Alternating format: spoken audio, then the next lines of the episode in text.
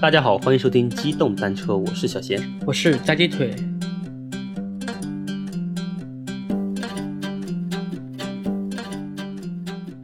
那咱们今天主题还是盗墓，嗯，我们这一期可能跟盗墓相关，但嗯是并不完全是盗墓。也盗不了对， 实话是你找不到。啊。对我们这次讲的是我们中国尚未被发现的十大宝藏，嗯从古代到现代，然后根据这个藏宝量的一个多少的排名，哦，按照正常的排名的顺序，这种发现类的应该是从小到大，从少到多，嗯，对吧？应该那是咱们要从多到少吗？不从，咱们还是遵循这个，这个规矩。对对对，我们还是从一共是十个啊，咱们一啊共选了十个比较大的宝藏，咱们嗯从第十名开始讲。嗯啊你印象中，就是你认知里面， 嗯，你对于未发现的这种宝藏的概念是什么样子的？其实咱们可能小时候啊，就看过很多这种发掘宝藏的那种影视剧，比如说像对，欧美的什么呃夺宝奇兵夺。宝奇兵，对，国内有比较火的，对就什么《盗墓笔记》《鬼吹灯》，这个其实就是一个发掘宝藏的一个过程。对对对嗯对，就是你的印象中嗯认为，就是哪些宝藏还没有被发现，就是你知道的没有被发掘的宝藏，嗯，其实我感觉就是咱们中国的宝藏肯定是跟大墓相关，跟墓对啊，秦始皇的墓，哦，这个里面肯定是有大宝藏的。对嗯对我们这个排名里面确实有秦始皇的墓， 啊，还有，其实中国的没有像那个国外那种什么海盗藏宝或者什么以前的什么航海家藏宝，这些基本上都是大墓里面的陪葬品会比较多，这种藏宝，对吧？对。其实你看咱们国外的，不是看咱们啊，就 是看他 们，对，看他们就是国外的有一个那个《加勒比海盗》对那个电影啊，嗯，就一系列嘛，嗯其实主要还是去找宝藏嘛，对，再加点奇幻的故事而已。对嗯，就是我在嗯，而且上宝藏好多宝藏都会跟一些神秘学相关，对，对因为它藏的比较，隐秘嘛。对对对，一般人不知道，但你像之前咱们也聊过秦始皇，这个后面我们再细讲。有什么以前都听传说秦始皇的墓在什么水银中间飘着，其实已经检测出来，只不过打不开，打开会有什么问题，也不知道真的假的，反正都这么说嘛，真的，是真的是吧？对，秦始皇墓确实已经被探测的位置已经很明确了，啊，对，就是不能打开。嗯，它确实经过检测发现，它那个土壤有大量的汞超标，哦，确实是真的。嗯对，但是经过这个就是回声探测呀什么之类的一些检测啊，嗯就是发现秦始皇的墓整体上还是保持一个密闭状态，呃，对，还是保持一个比较空的一个状态，就是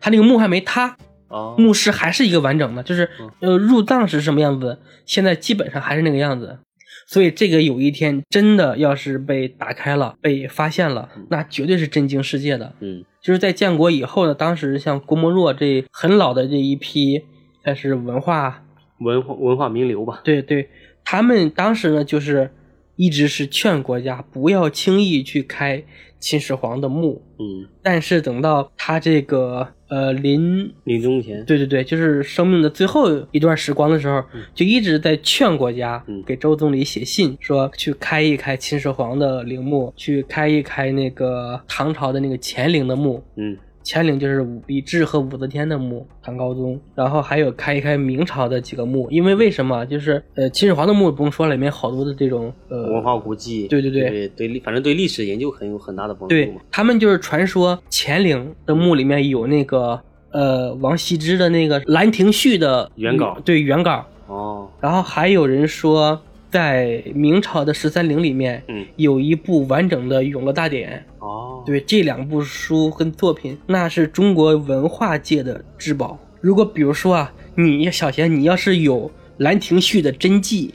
你我有去的话就我我只能上交给国家，你去佳士得拍卖，底价得十亿起，可能十亿都不止。嗯，你像仿的那个《兰亭序》都多少钱，对吧？就是像比如说，我前段时间可能是去南京，还是去哪个城市？应该是去南京，嗯有一个小型的博物馆，嗯啊，就是那个南京的呃秦淮河边上的那个乌衣巷景区里面，嗯那里面有一个很小型的博物馆，嗯，那里面就有好几张的那种木《兰亭序》的那个木本，啊，墨本是吧？，对对，写的也很好。嗯，拿一张出来，我估计卖个几万块钱应该是可以的吧。 哎，咱们下次讲一讲这些没有被出土的文化至宝，就是价格被炒到天上去的那些，但是还又有迹可循其的实这一作期品。咱们可以就是涵盖到嘛，宝藏不单单包括一些金银财宝，其实最值钱的就是这些文化古迹吧，我感觉。对最值钱的应该还是这些文化作品，对古书啊，对对吧？竹简呀、对木牍啊这些东西。对对对，嗯。行，那咱们正式讲吧，扯行太多了，行这些扯估计扯个几天也扯不完。嗯，那我们就从第十个开始讲，对，嗯你猜 第十个是谁的？第十个呀，嗯，秦始皇。那秦始皇怎么能排第 十呢？秦始皇肯定往前排呀。嗯对，我这以为还个有更大的呢，这个 第皇十帝墓第十名是谁呢？是太平天国，啊，洪秀全的吗？对，洪秀全。咱们上历史课的时候，嗯你还记得天朝田亩制度吗？啊，对，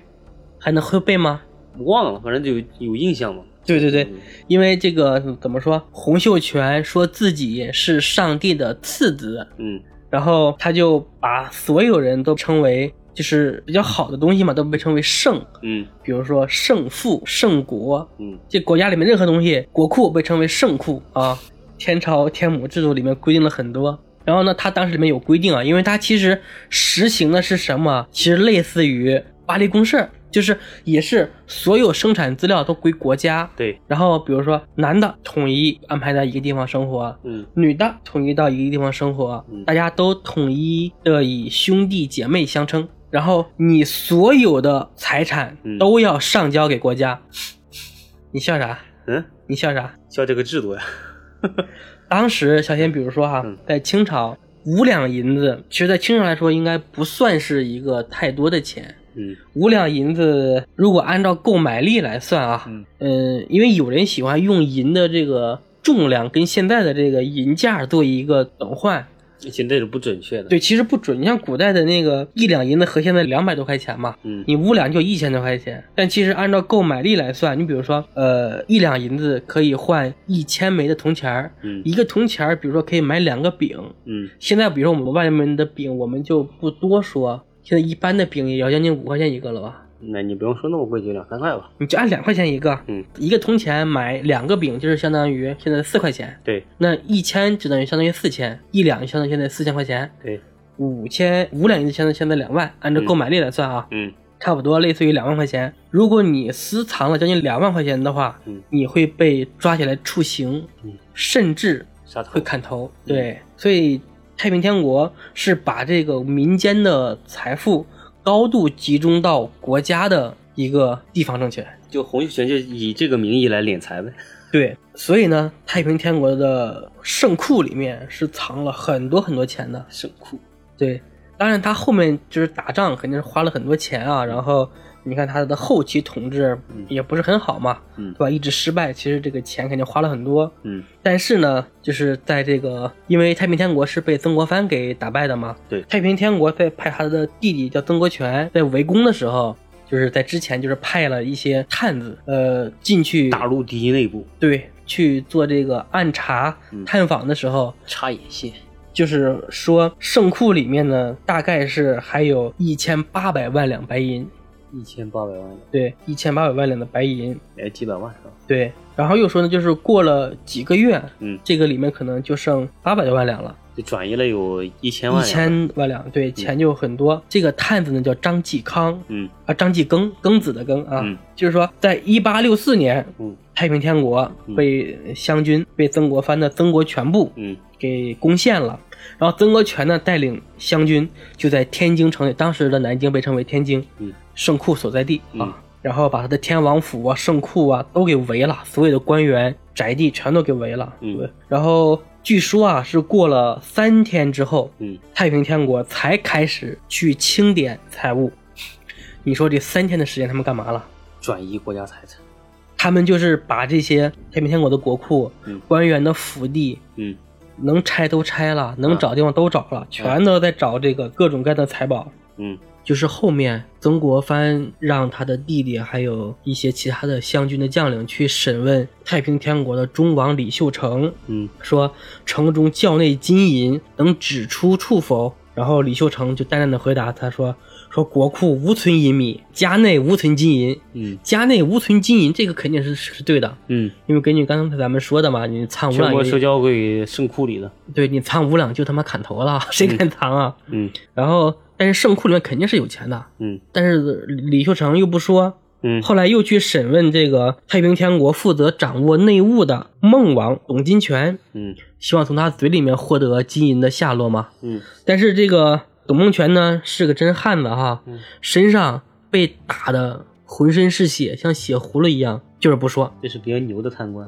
他不贪，他不一定贪官，他是掌管内务嘛，内务不是掌管钱的吗？就但他不一定贪官呀，但他也没说，嗯然后后来呢就没有办法，曾国藩呢就只给朝廷奏报说，除了发现两方伪玉玺，嗯哦因为太平天国不是也称帝了嘛，对最后也有玉洪玺宪是吧对对对嗯，伪玉玺和一方金印外，嗯洪秀全的天完府的教金嗯就是被藏起来的这个金银三宝啊，嗯一无所获。嗯就是中外呢，呃，都传啊，太平天国的这个藏宝嗯可能就是传闻，但是呢，就是据民间说啊，说这个曾国荃呢，很可能是在奏报时就暗示跟曾国藩串联，把这些钱给密下来了。对，啊，如果换作是你，小贤，你会怎么做？你说曾国藩吞了是吧？啊，不，如果比如说啊你跟你弟弟，啊啊，你老大，嗯带着统领湘军，嗯然后你弟弟是你手下的一个得力的将领，一起把这么一大片的这个金银财宝的仓库给打下来了，嗯，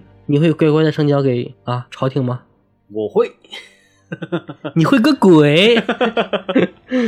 咱以前得看那个政权那格局了，对吧？你比如对你像他那个，不就，当年你那个我就说，在清朝的时候，嗯按你比如说你是曾国藩嗯兄弟去打下来了，应在该那按个时代，对应该按那个时代来说的话，可以把这个东西给摊掉。对我是感觉，他们就说，其实曾国荃呢已经跟曾国藩把这个钱给私吞了。嗯对，因为说就有报道嘛，说曾国藩的夫人嗯从南京回湖南老家的时候，嗯就动用了两百多艘船只嗯运送行李，两百多艘船呐、嗯，你想那得拉多少东西？对呀、所以呢，大家就怀疑这个钱其实是被曾国藩转移到湖南去了。嗯但是呢，也有其他的传说说，在南京市，就现在南京市的某个地方，嗯还藏着这些钱。哦，就是民国政府的时候呢，曾经动用民力去挖过一次，嗯但据说挖到地下四十米嗯，也没有挖到，一无所获。，对，一无所获。然后那个到了二零零五年的时候，南京修路，然后说也曾发现过一些地方，嗯也疑似啊，但是经过考古专家鉴定之后，说也没有什么地窖、暗窖之类的。嗯，所以呢，这笔财宝到底在哪里？现在呢，大家也不知道。那这么说的话，那可能南京的某处还藏着有一千多万两的白银。对，这个南京的朋友自己多注意点啊，对， 找个地方挖个坑、刨个土啥的。留意一点，嗯如果发现一个黑乎乎的东西，先捡起来咬一咬啊，看看是不是银子。也可能是狗屎。那我们下面讲第九个，嗯第九个财宝啊，其实还是跟南京有关，嗯跟南京有关，但这个呢，呃，是跟明朝有关系了。就是明朝是哪一年灭亡的？，一六，不知道一六四四年，啊，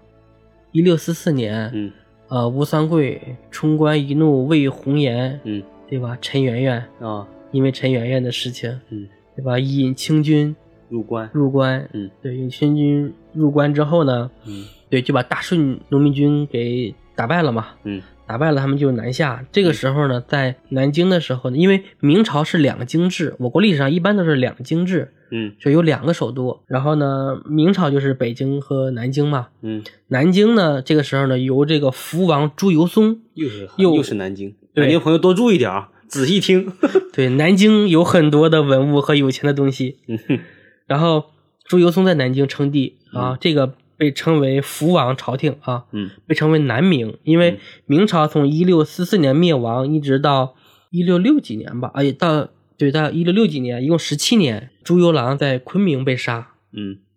就是一共有十七年的南明朝廷。第一个就是福王朱由崧嗯在南京称帝，当时明朝还有百万的大军，嗯有史可法去抗清，也是打了很多激烈的仗。嗯但嗯福王呢，这个人呢，本身呢就是呃能力比较平庸，又贪图享乐，他呢不但不能够组织这个有效的抵抗清军啊，嗯而且呢还没有力量去把控全局。当时南明为什么失败呢？就是因为内部很多大臣之间相互勾心斗角，嗯比如说史可法在抗清的时候，呃，跟他不对付的那个太监就不给他公粮，嗯不给他提供补给，嗯眼看着史可法战死，他也不去帮忙，嗯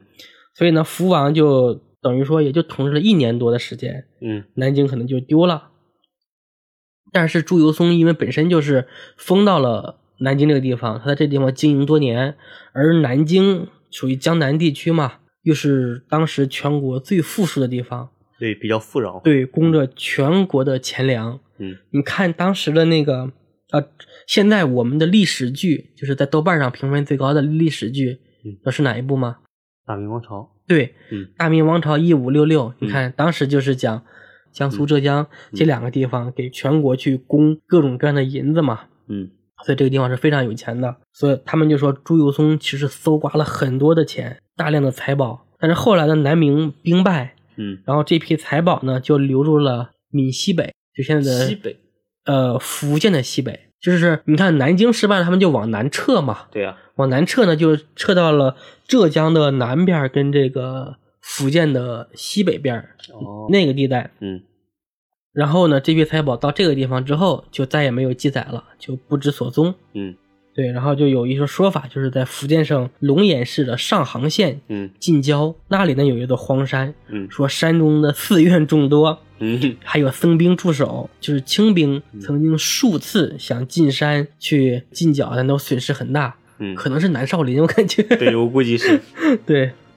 然后呢，山间呢有一个寺庙的遗址，嗯说有人在那里呢就是捡到过几片明代官祠出品的青花瓷片，哦，对，然后胎质呢非常的细腻，釉色清白，就是视为上品。嗯然后呢，这个呢就被认为是福王在这个地方藏宝的一个证据。嗯据说到现在啊，还有人到山里面去寻宝啊，去探宝。嗯对，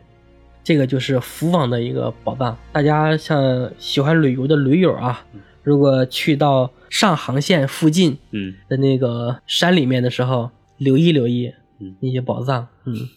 绝粮 出的。对，如果你们将来真的发现了哈，就是给我跟小贤多少也那么打赏一点。对，透露一下消息。对，要求不高，嗯要求不高，对那这个就是排名第九的宝藏，嗯它没有透露一个具体的具体金额的数量，对，对对但是感觉应该是要比太平天国多。对你，你其实你仔细换算一下，太平天国省一千万的也就几百万呗，购买力。呃，对。下面我们来讲排名第八的藏宝，嗯，但这个其实被发现了，啊，挖掘出来了是吧？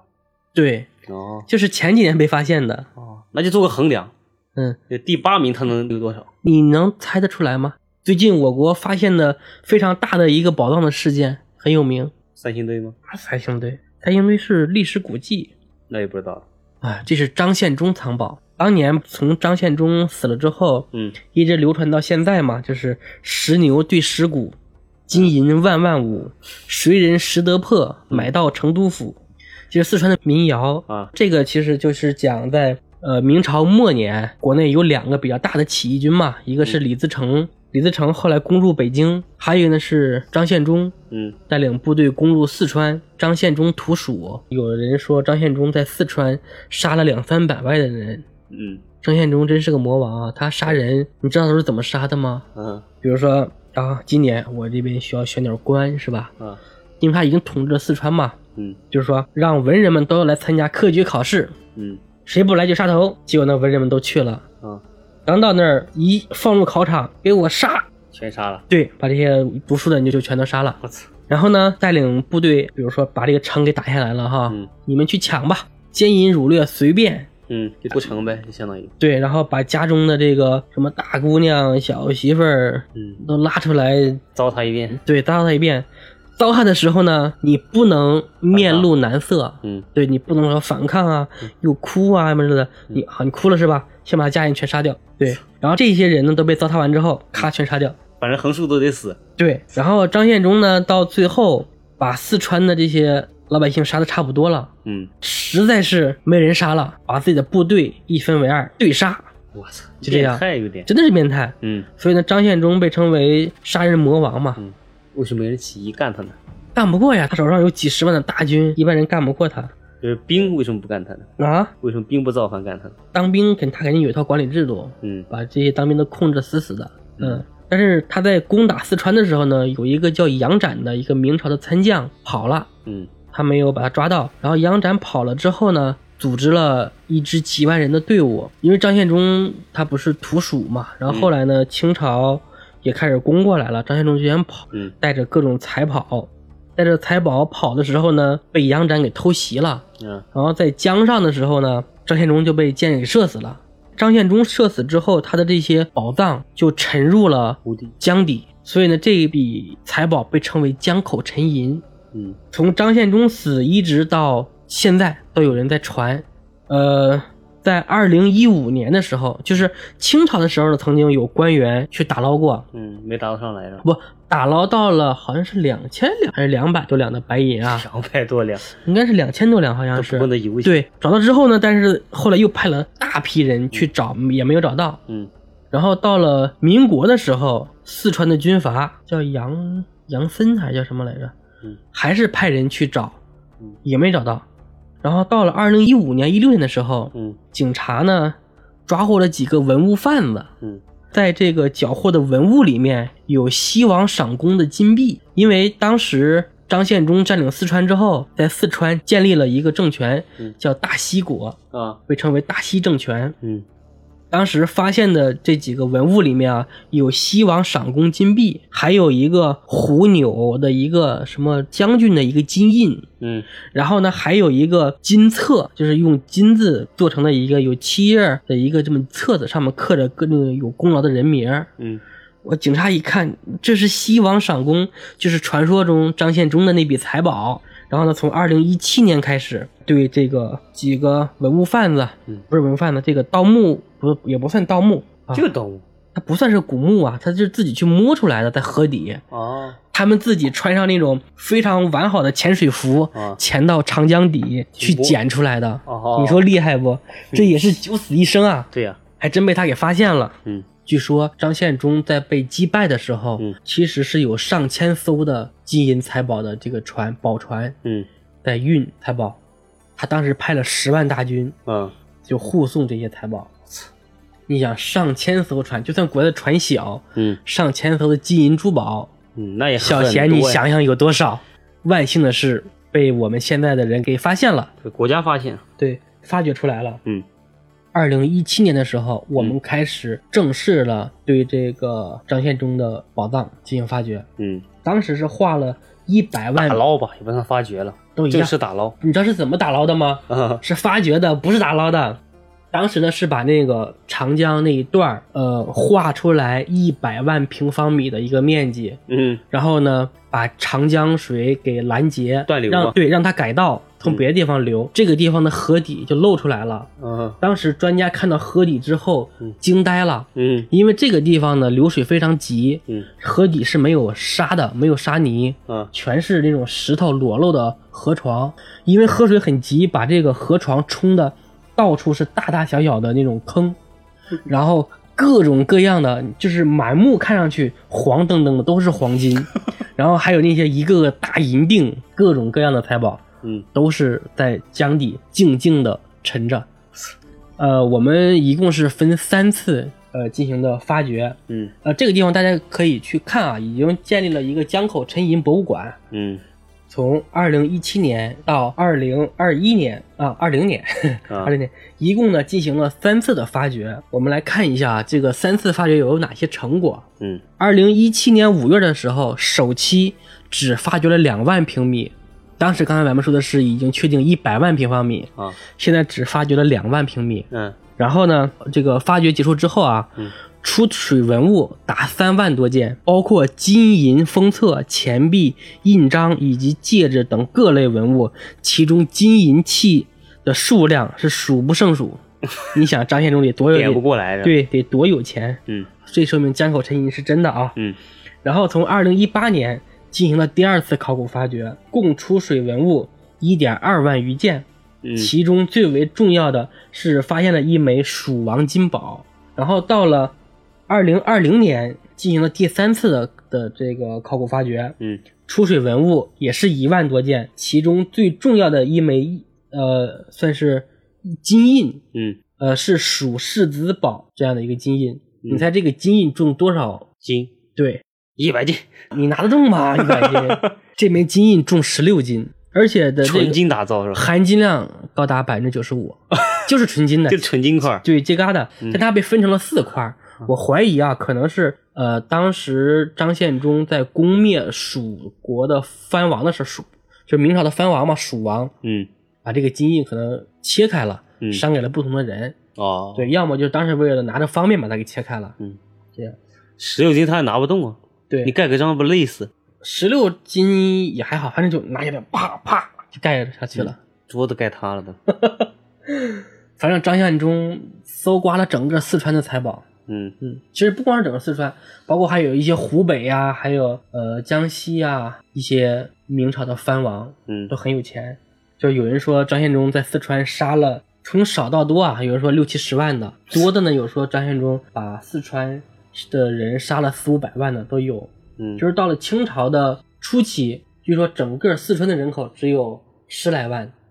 现在四川的人口是将近一个亿，对呀，对，当时只剩下十来万人口，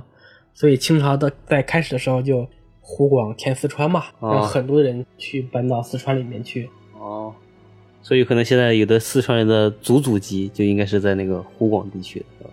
对，其实湖广是主要的人口，其实还包括周围的像山西的、嗯陕西的，甚至河南的都往那边都迁过。嗯当时的四川迁过去之后，你能活下来，嗯，那你就发了，地随便占。有的父子三人、父子五人的就能够占上千亩地，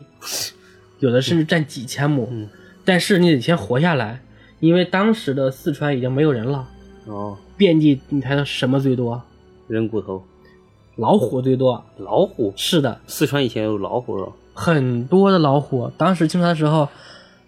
据说嗯啊，当时迁过去的人口里面，可能大概有五分之一还是十分之一都被老虎吃了。嗯我去，就这个人被老虎吃掉，就跟比生病死的可能要更平常普的多了更普遍。对，但是啊，就是有人分析啊，说张献忠当时运走的这批财宝并不是他的全部，他其实是把大部分的财宝还是埋起来了。这个就是各种说法不一样了啊。嗯但是你想，江口沉银被发现了，所以我觉得那个说法也有可能是真的，说张献忠可能运了大概是十分之一的财宝出来。嗯现在的话，我们划分的一百万平方米的这个江口沉银的发掘区区，嗯， 只发掘了一小部分，其实还有很多是吧？还有很多没有发掘。嗯如果大家有兴趣，可以去网上搜一搜啊，就是那个江口沉银的那些呃发掘的那些现场现场照照片嗯，那真的是随便一个坑捞出来都有几十斤的这个金银， 可有钱了。嗯，这是排名第八的财宝，场面十分震撼，你动心了吗？是不是很想去看看？ 那也就只能看看了，跟咱没关系 了。对呀、你要是早点买点防那个潜水服下去嗯捞一捞，还有可我也能。进局子里 了。 但是你想，那么多专家学者找不到，被几个小毛贼给发现了。嗯，还是有点本事的，对对对对，难道是摸金校尉？夜观星象，发现河中放光，难道就传说中的摸金校尉吗？珠光宝气。好，那今天我们也讲了第十到第八的这三个宝藏的故事，对嗯，反正每个都很精彩。对，嗯、我而且都很有钱。 对，嗯， 后面呢，我们也会陆续的把那个第七到第一的保障给大家那个讲一遍。对啊希望大家能持续关注我们这个系列的一个节目。嗯，听我们节目能发财哟。嗯，祝大家发正财，好吧？ 好，君子爱财，取之有道。大家发现文物要赶紧上报。好，那今天就先这样，哎，好，我们下期再见。嗯，拜拜。嗯，拜拜。